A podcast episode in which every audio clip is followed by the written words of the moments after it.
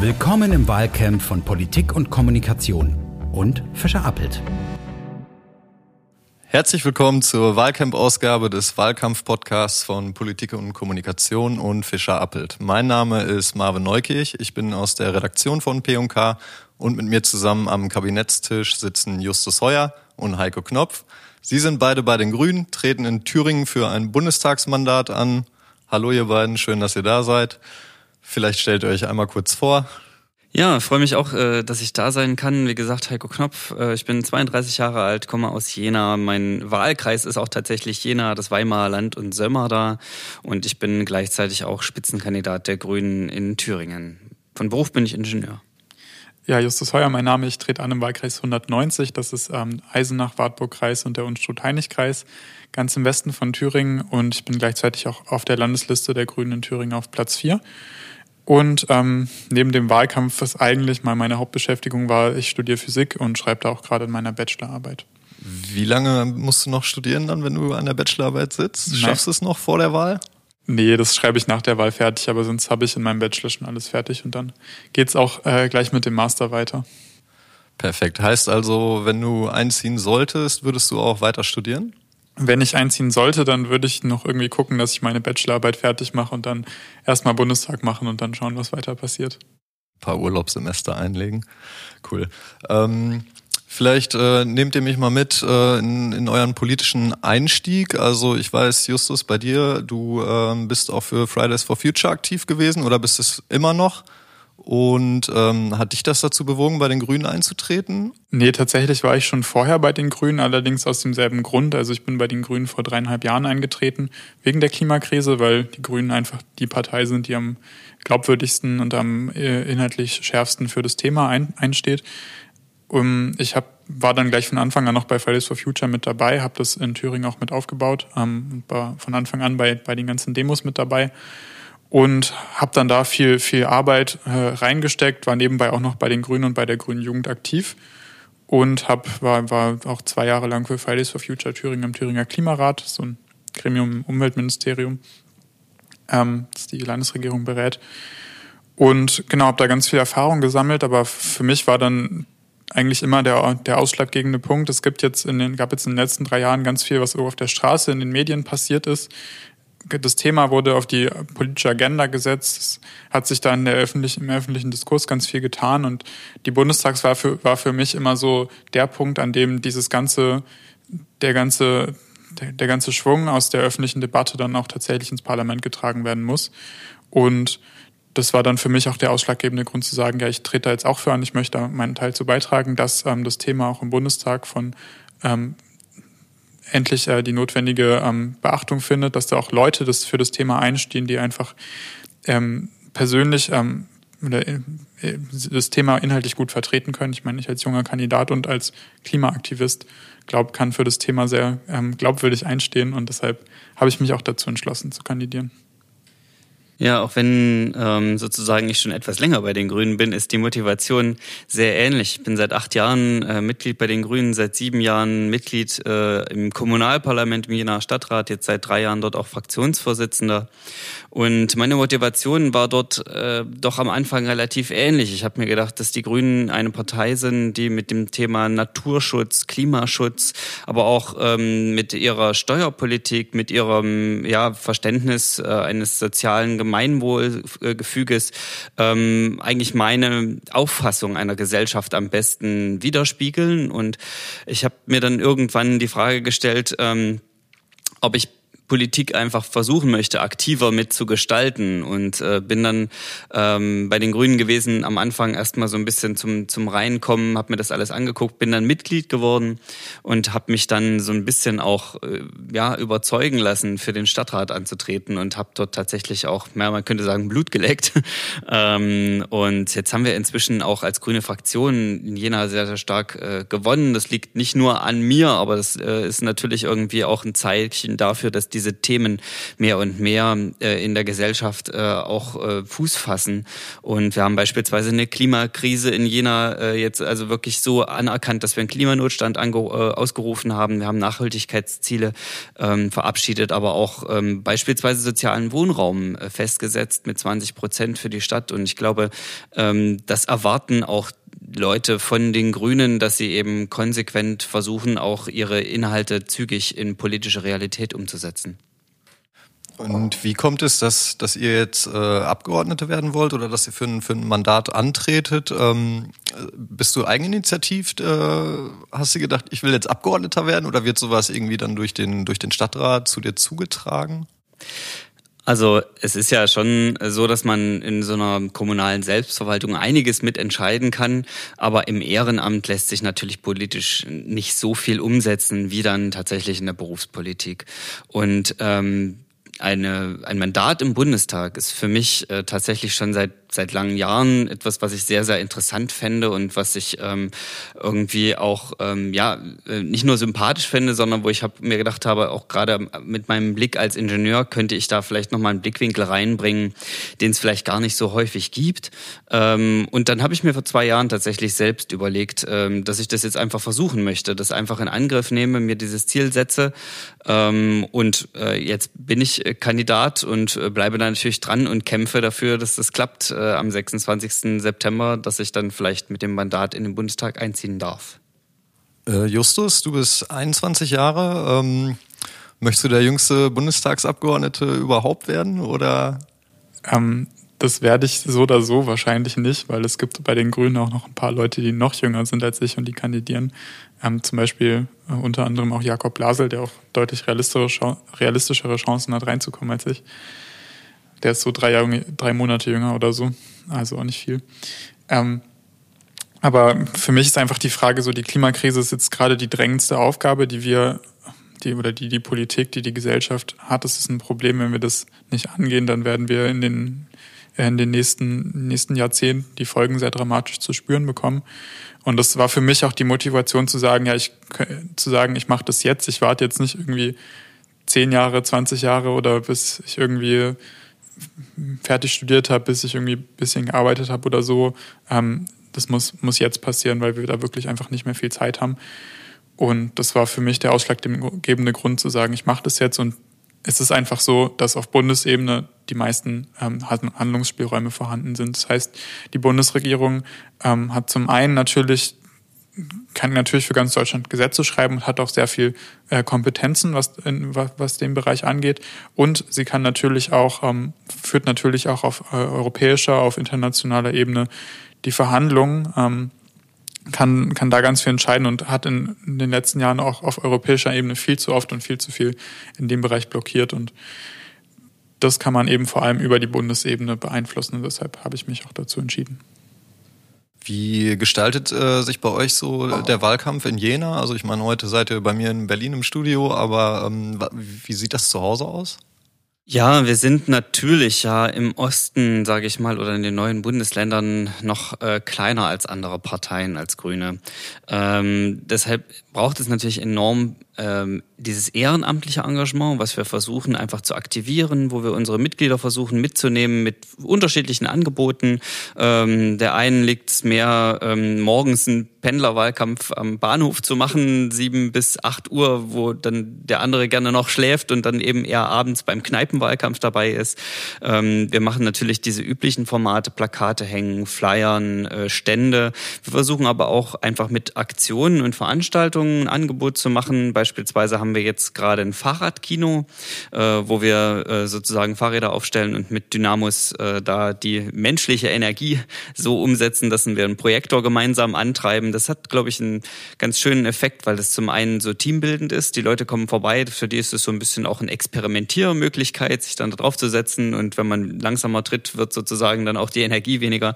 Zum anderen ähm, versuchen wir auch ein Thema, was in den neuen Bundesländern äh, immer noch präsent ist, nämlich das Thema Wende und Wendeerfahrungen mit anzusprechen. Wir zeigen da diesen Film Ballon, ähm, wo es um eine Flucht aus, den, äh, aus der damaligen DDR in äh, die BRD geht ähm, und ähm, versuchen natürlich auch äh, die Erfahrungen der Leute vor Ort mal mit, ähm, mit abzufühlen ähm, und einfach auch Zeitzeugen äh, zu Wort kommen zu lassen. Also ganz, ganz verschiedene Formate. Natürlich spielt Social Media eine ganz große Rolle, wo wir auch versuchen, ähm, uns ganz aktiv einzubringen. Ähm, ja, ich glaube, desto vielfältiger Wahlkampf ist und äh, desto konkreter er die Leute anspricht, desto besser kann er gelingen. Organisiert ihr euch da selbst? Bekommt ihr, bekommt ihr Zuspruch aus der Partei oder vor allem Unterstützung aus der Partei? Ja, es ist so, in meinem Wahlkreis die Kreisverbände, die, also es sind zwei Kreisverbände, die haben zusammen gerade mal 100 Mitglieder. Das heißt, es ist personell alles, ist auch generell in Ostdeutschland häufig so, ist sehr dünn aufgestellt.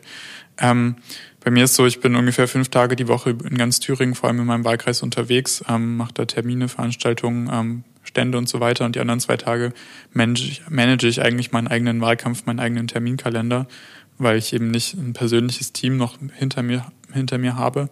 Ähm, es ist so, dass wir von der Landesgeschäftsstelle von, von den Grünen und personell unterstützt werden. Die haben ein paar Leute, ähm, die dafür ja, einfach arbeiten, dafür bezahlt werden, die uns auch ein paar Sachen abnehmen, zum Beispiel so ähm, Social Media Gestaltung, Layout Geschichten, ähm, bisschen Terminvorbereitung und sowas. Und ähm, ich habe auch noch Unterstützung von mm, einigen ehrenamtlichen Leuten von der Grünen Jugend, für die ich auch einfach der Kandid einer der beiden Kandidaten, Kandidatinnen in Thüringen bin. Ähm, und die dann auch so ein paar koordinative Sachen abnehmen und einfach auch mal mit zu Terminen kommen, irgendwie begleiten, Fotos machen und so weiter und auch an Ständen mit aushelfen. Aber im Wesentlichen ist man schon einfach dadurch, dass wir personell doch relativ dünn aufgestellt sind, ist man auch viel auf sich allein gestellt und muss viel auch selber anschieben und noch im Hintergrund organisieren. Und das führt dann halt auch dazu, dass man im Endeffekt weniger Termine machen kann, als es jetzt zum Beispiel äh, meine Gegenkandidaten von der SPD machen kann, weil die einfach ein Team hinter sich hat, was ihr das die ganze organisatorische Arbeit abnimmt. Vielleicht kann ich noch ergänzen. Also Justus Gerne. hat ja ein gutes Bild davon gezeichnet, ähm, wie stark die Ressourcen da eine Rolle spielen. Ähm, gleichzeitig oder gleichwohl versuchen wir natürlich gerade auch als junge Kandidaten, die jetzt vielleicht noch nicht im Bundestag drin sitzen, die noch nicht ähm, vielleicht auch die großen finanziellen Mittel haben sparen können, ähm, äh, auch vielleicht mit einer gewissen Frische und mit einer gewissen neuen Offenheit ähm, zu überzeugen. Und ähm, ich glaube, es, das kann auch Vorteile haben, weil es natürlich ganz maßgeblich darauf ankommt, wie man als Kandidat vor Ort ist, ähm, wie man persönlich äh, überzeugt, Vertrauen äh, aufbaut. Ähm, und dazu ist natürlich das erste Mittel die persönliche Ansprache. Aber klar, die Strukturen sind bei uns geringer als bei anderen. Und wenn ihr mit den, mit den Leuten sprecht in, in Jena und Umfeld, äh, was bewegt die Leute am meisten? Was ist euer Gefühl? Was, was brennt gerade? Also ich habe schon das Gefühl, äh, dass gerade das Thema Klimaschutz, äh, Klimakrise ähm, deutlich im Fokus liegt. Ähm, jetzt kommen natürlich diese aktuellen Themen dazu, Stichwort Afghanistan, äh, Stichwort Corona. Das spielt eine große Rolle. Ich glaube auch gerade durch Corona sind die Fragen Gesundheit und Pflege nochmal in den Vordergrund gerückt. Pflege war auch vorher schon ein Thema, ähm, sind aber nochmal präsenter geworden. Gleichwohl haben wir natürlich aber auch gerade in Thüringen immer noch und immer wieder wieder das Thema äh, faire Löhne, gleiche Löhne in Ost und West, ähm, gleiche Löhne für Frauen und Männer, äh, die Frage der sozialen Sicherungssysteme, Bürgerversicherung. Ähm, das sind sozusagen die, die maßgeblichen Fragen, die mir entgegenkommen. Und natürlich spielt auch die Frage der Stabilität unserer Demokratie eine Rolle. Ich glaube, was, was ich so wahrnehme, die Themen sind sehr vielfältig. Also es kommen immer ganz unterschiedliche, ganz unterschiedliche Punkte. Also wenn ich beim DGB auf dem Podium sitze, dann kommen ganz viele Sachen zum Thema Sozialpolitik und Arbeitspolitik. Ähm, wenn ich irgendwo am Stand stehe, dann sprechen Leute häufig irgendwie das ganze Thema ähm, Benzinpreise. Das kommt einfach oft. Ähm, und wenn ich zur IHK gehe, dann geht es natürlich um, um Wirtschaftsthemen.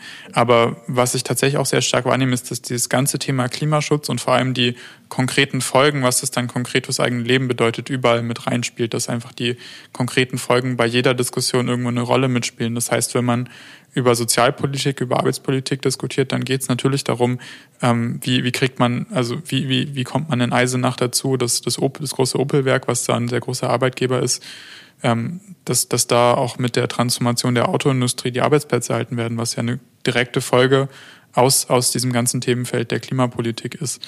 Und das heißt, es ist, ähm, ich habe das selten, dass das so ein alleinstehendes Thema ist, aber es ist in vielen anderen äh, Themenpunkten, die eine große Rolle spielen oder immer wieder eine Rolle spielen, immer ein Querschnittsthema, was immer irgendwo mit, mit eine Rolle spielt. Und Heiko, du bist ja schon sieben Jahre in der, in der Kommunalpolitik tätig. Ähm, was sind da deine Themen? Wo, wo hast du dich spezialisiert?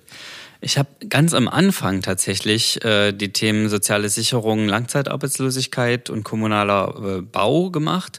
Und dann ähm, ist es ja so, es gibt dann teilweise Umstrukturierungen, man übernimmt dann neue Themenbereiche. Aktuell bin ich gerade im Thema Stadtentwicklung, Mobilität, äh, Energie, Wohnen, Bauen tätig, aber natürlich als Fraktionsvorsitzender auch irgendwie Generalist. Also ähm, natürlich diese Satzungsfragen, das ist ja die Hoheit der Kommune, das ist so das, das edelste Gut, was die Kommune hat. Auf der anderen Seite natürlich auch äh, Jugendförderplan. Wie sieht es aus mit unseren Schulen, Sanierung von Gebäuden, äh, Digitalisierung der Verwaltung? Das spielt da alles mit rein. Wie läuft's gerade im Wahlkampf? Seid ihr, seid ihr zuversichtlich? Also ich bin aktuell ziemlich zuversichtlich. Ähm, ich habe jetzt gerade die Woche wieder sehr, sehr schöne äh, Termine gehabt, schöne Gelegenheiten. Zum einen auch außerhalb von Jena. Ähm, das ist ja äh, immer so eine Frage, äh, sind die Grünen nur in der Stadt unterwegs? Das ist ganz und gar nicht so, sondern ich bin jetzt viel in meinem wirklich wunderschönen Wahlkreis unterwegs. Ähm, und gerade ist die Stimmung habe ich das Gefühl, gibt es eine Trendwende nach oben. Mir hat jetzt gestern eine junge Mutter die Tür aufgemacht und ich äh, begrüßte sie und sagte, guten Tag, ich bin der Kandidat der Grünen zur Bundestagswahl, würde mich Ihnen gern vorstellen. Und sie sagte, Gott sei Dank, dass Sie kommen. Wir brauchen unbedingt mehr grüne Politik. Und das war für mich so ein sehr, also wunderschönes Erlebnis, ehrlich gesagt. Wie läuft's bei dir, Justus? Ähnliches Bild? Ähm, naja, ich würde sagen, es ist ein bisschen durchwachsener. Liegt auch daran, dass Jena so eine der grünen, eine der wenigen grünen Hochburgen in, in Thüringen ist. Ähm, auf dem Land hat man es in Thüringen einfach echt schwer, weil die Grünen da häufig einfach kaum präsent sind, weil kaum Leute da sind und weil auch einfach öffentlich wenig politische Diskussion und äh, die Öffentlichkeit kein wirklich politischer Raum ist, weil viele Leute auch sich einfach nicht so sehr dafür engagieren oder so sehr dafür interessieren und deshalb ist es auch immer schwierig, da wirklich mit durchzudringen. Ähm, aber ich glaube, es gibt häufig einfach immer wieder ja immer wieder Leute, die dann auch einfach super aufgeschlossen sind, mit denen man super gut ähm, über alle möglichen verschiedenen Themen diskutieren kann, die man dann auch, bei denen man auch zumindest irgendwie einen positiven Eindruck hinterlassen kann. Also ich stelle jetzt, ich, ich habe keine großen Erwartungen, dass ich da ein super Wahlergebnis hole, weil wir als Grüne da nie ein super Wahlergebnis hatten. Aber ähm, über jede zusätzliche Stimme würde ich mich freuen. Und ich glaube, ich bin auch auf keinem ganz so falschen Weg. Wie, wie versuchst du im ländlichen Raum die Leute dann zu überzeugen? Du sagst ja, es ist, es ist schwer. Was versucht man dann? Naja, häufig kommt einfach, häufig kommt einfach dann der Vorwurf, ja, grüne Politik hängt doch den, den ländlichen Raum ab. Ähm, dadurch, dass man eben, dass, dass wir Benzin zum Beispiel teurer machen wollen, dass das vor allem Menschen äh, äh, betrifft, die im ländlichen Raum wohnen, die viel Auto fahren müssen.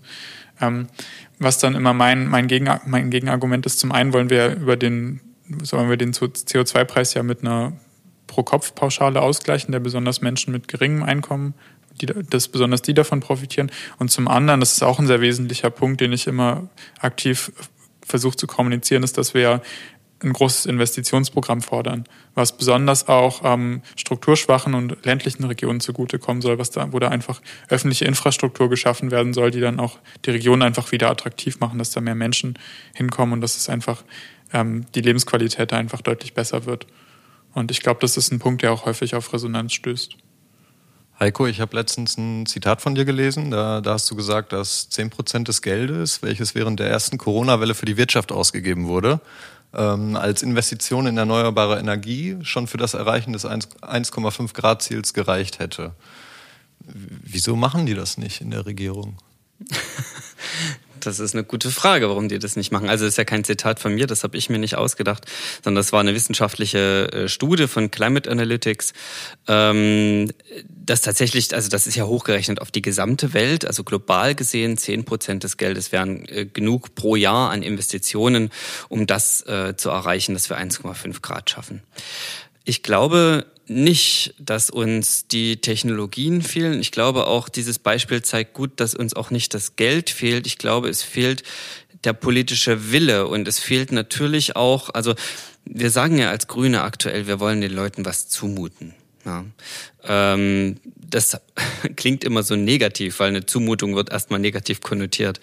Ähm, am Ende bedeutet es ja, wir wollen eine Veränderung so anstoßen, dass wir die Veränderung als Chance zur Verbesserung begreifen. Eine Verbesserung was von Infrastruktur, wie das Justus gerade erläutert hat, eine Verbesserung ähm, des gesellschaftlichen Miteinanders und dazu gehören auch Investitionen. Investitionen in die Schiene, in Digitalisierung, Investitionen in äh, ökologische Gebäudestrukturen, ähm, in erneuerbare Energien. Und ähm, ich glaube, dass ähm, in den letzten Jahren auch mit der Politik der schwarzen Null ein Stück weit ähm, so eine, ähm, ja, ich will nicht sagen, Behäbigkeit, aber Mattigkeit in der Politik vorgeherrscht hat. Ähm, und äh, das hat, glaube ich, auch ähm, ein Stück weit ähm, jetzt die letzten Jahre so äh, gut, äh, mehr schlecht als recht funktioniert.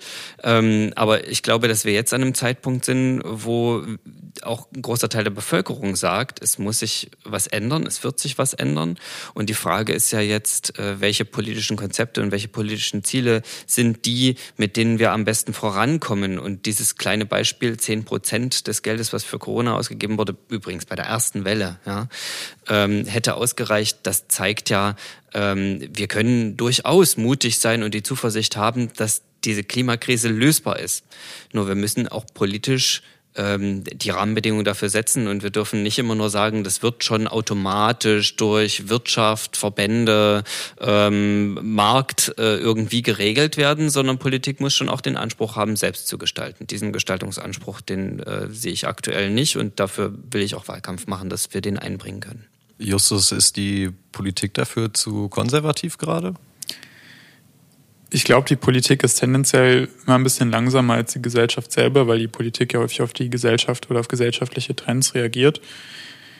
Ähm, ich glaube, wir als Grüne sind dann häufig die Partei, die dann schon eben zumindest vom Mindset her ein Stück voraus ist. Ähm, das merkt man bei der ganzen Klimadebatte, wo das, was wir im letzten Wahlkampf schon gesagt haben, jetzt irgendwie auf einmal alle Parteien sagen.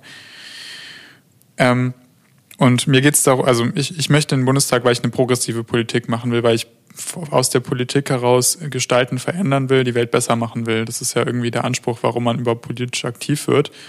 Und ich glaube, das ist, das ist bei vielen, vor allem konservativen Parteien einfach nicht so wirklich der Fall. Und deshalb, glaube ich, braucht es auch einen Regierungswechsel, dass Parteien, die tatsächlich irgendwie gestalten, verändern wollen, auch die neue Regierung bilden und dass äh, vor allem die Union mal in der Opposition landet.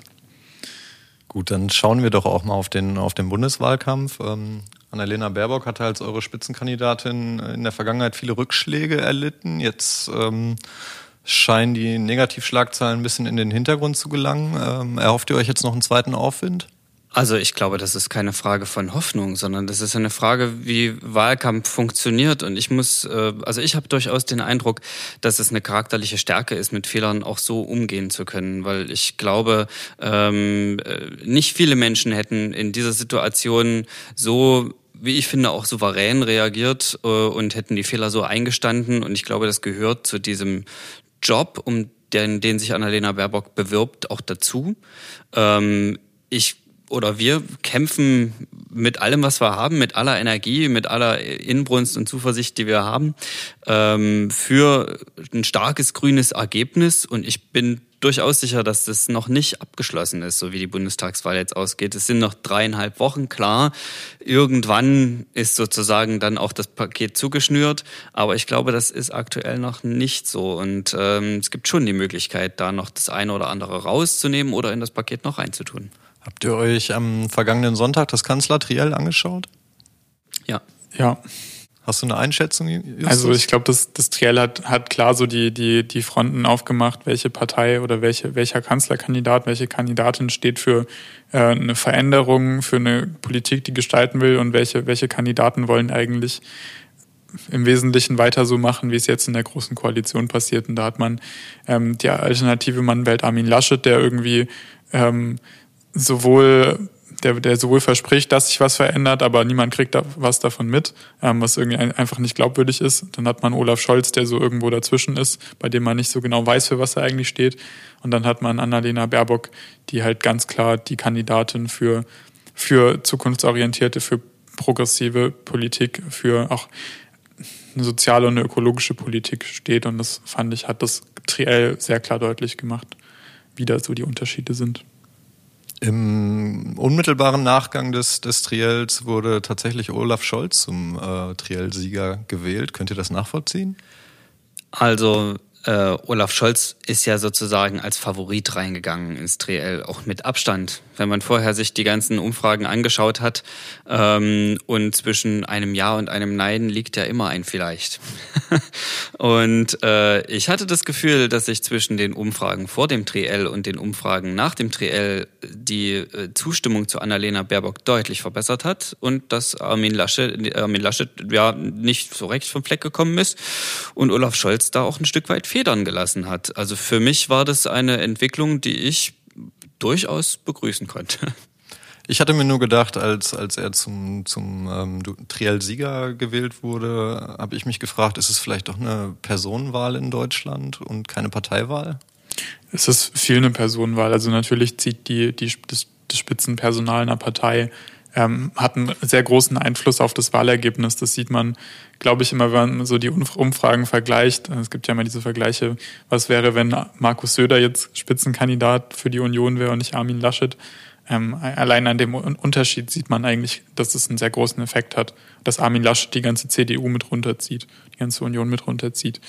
Ähm, aber nichtsdestotrotz ähm, ist, glaube ich, vor allem, wenn man vor allem für, für, für die Grünen sehr wichtig, dass unsere Wählerinnen und Wähler vor allem auf die Inhalte gucken, dass denen die Inhalte wichtig sind, für die wir auch stehen, weil wir werden dafür gewählt, dass wir unsere Inhalte auch da umsetzen. Das ist ja auch irgendwie unser Anspruch. Und deshalb äh, müssen wir natürlich auch ganz klar mit unseren Inhalten, vor allem mit unserem Profilthema ähm, Ökologie, Klimaschutz werben, weil dafür werden wir auch gewählt. Ich würde, würde noch was ergänzen. Und zwar, ich nehme das so wahr, dass es schon jetzt, ähm, obwohl Angela Merkel noch Kanzlerin ist, schon so eine gewisse Sehnsucht nach dieser stabilen einen Person ist, bei der klar war immer, okay, sie ist es jetzt und sie bleibt das auch. Ähm, und anders als man jetzt erwarten würde. Ähm, also in den Prognosen wurde ja am Anfang immer gesagt, Angela Merkel wird es dann nicht mehr geben. Ähm, deswegen gibt es auch die Chance, dass man sich mehr mit den Themen auseinandersetzt. Die Parteien werden, werden gegeneinander streiten. Aber ich habe das Gefühl, dass die Leute tatsächlich eher ähm, diese Personen jetzt auch so abfühlen und, und versuchen einzuschätzen, wer könnte denn irgendwie diese Lücke von Angela Merkel füllen. Äh, wobei ich glaube, dass das gar nicht äh, irgendwie das das Ziel einer Wahl ja an sich ist, ähm, so eine so eine Person irgendwie nachzubesetzen, sondern es geht ja eigentlich um die äh, um das Gesamtbild von von Politik für die nächsten vier Jahre. Ähm, und ich habe das Gefühl, dass spätestens jetzt auch in diesem Triell vielen klar geworden ist, äh, da sind inhaltliche Unterschiede zwischen den Parteien und klar, es ist auch eine Personenwahl. Es ist schon eine Frage, äh, ja, welcher von diesen drei Kandidatinnen ähm, ist jetzt die herausragende? Aber es ist natürlich auch eine Frage der politischen Ausrichtung. Ähnlich wie, wie bei dem Blick auf die ähm, Person hinter der jeweiligen Partei ähm, ist auch der, der Blick auf die Regierung oder Regierungsbildung. Also wer mit wem. Ähm, in Thüringen gibt es eine rot-rot-grüne Regierung. Ist das auch ein Modell für den Bund? Ich hoffe, dass Thüringen kein Vorbild für irgendwelche anderen Regierungen ist, weil in Thüringen einfach keine Mehrheiten zustande kommen mit dem aktuellen äh, mit, der, mit den aktuellen Mehrheitsverhältnissen im Parlament und eine instabile Minderheitsregierung würde ich mir für die Bundesebene nicht wünschen. Ähm, aber natürlich die Konstellation Rot-Rot-Grün als, als Projekt, als Projekt, das auch irgendwie verändern will, eine soziale Politik einfach machen will und das auch ganz klar für in der Klimapolitik voran, vorangehen will, ist das, glaube ich, natürlich ein Vorbild.